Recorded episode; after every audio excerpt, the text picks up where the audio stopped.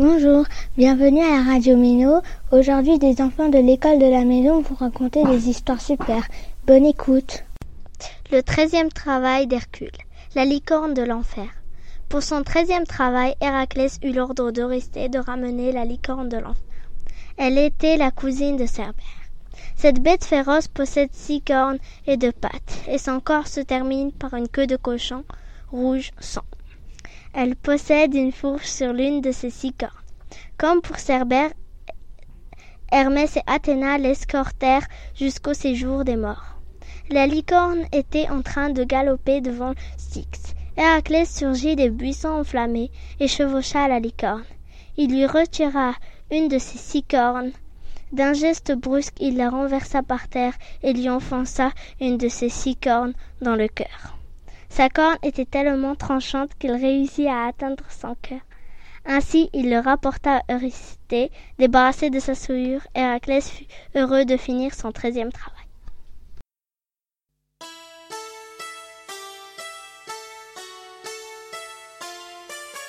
Radio Méno, la radio des.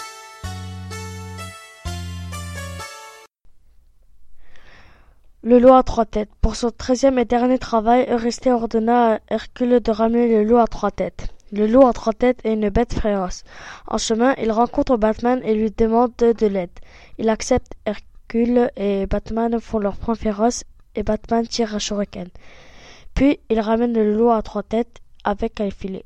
De retour au palais, il organise une grande fête. Puis Batman part pour d'autres aventures. Le treizième travail d'Hercule, le gardien à trois têtes. Eurysthée ordonna à Héraclès de lui apporter les saucisses d'or d'Espagne. Arrivé en Espagne, il chercha le jardin de saucisses pendant quelques jours. Devant le, jardin, Héraclès dit Merveille des merveilles Mais au loin, il y avait un gardien à trois têtes qui était armé d'une massue. Héraclès s'approcha tout doucement. Un chien sauta sur lui, Héraclès le rejeta, et le gardien était là. Donna un coup de massue et Héraclès esquiva. Il le tapa et Héraclès put prendre les saucisses d'or. Il rentra chez Eurysthée. Radio Mino, la radio cool. Pour son treizième et dernier travail, Eurysthée ordonna à Héraclès de lui ramener les crocodiles sauvages. Ce sont les crocodiles les plus puissants. Ils habitent dans la jungle. Héraclès partit du palais et se mit en route. Après une heure de marche, Héraclès est enfin arrivé. Il se prépare. Il cherche les crocodiles pendant vingt minutes et il les trouve enfin. Quand soudain une personne surgit. Il se présente. C'est le gardien de la jungle. C'est lui qui surveille la jungle pendant l'absence de la gardienne. À son tour, Héraclès se présente, mais le gardien n'a pas l'air de l'apprécier. Héraclès et le gardien font tellement de bruit que les crocodiles sont encore plus énervés. Héraclès essaie de leur planter une flèche pour ne pas mourir. Le gardien pousse Héraclès. Mais Héraclès n'arrive pas à se retenir. Il tombe dans la gueule du crocodile. C'est la fin de notre héros.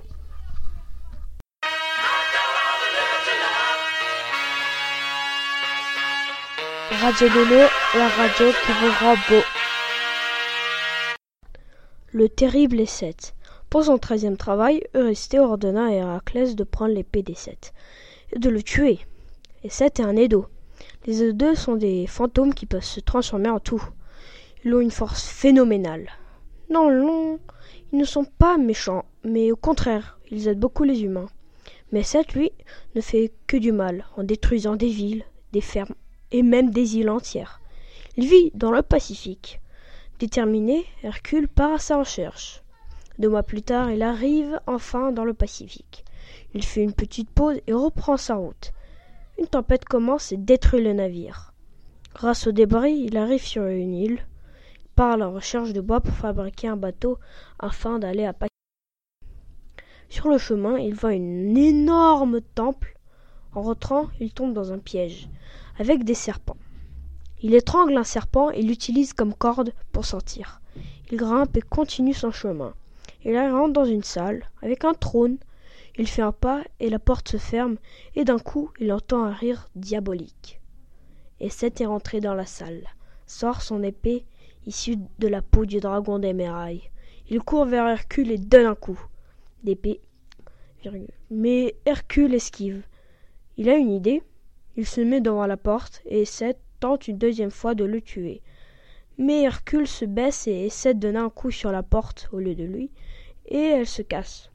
Hercule s'échappe, et cette se transforme en guépard et poursuit Héraclès. Héraclès saute le piège et Seth tombe dedans et meurt. Hercule revient au palais et donne l'épée à Eurysthée qui libère notre héros.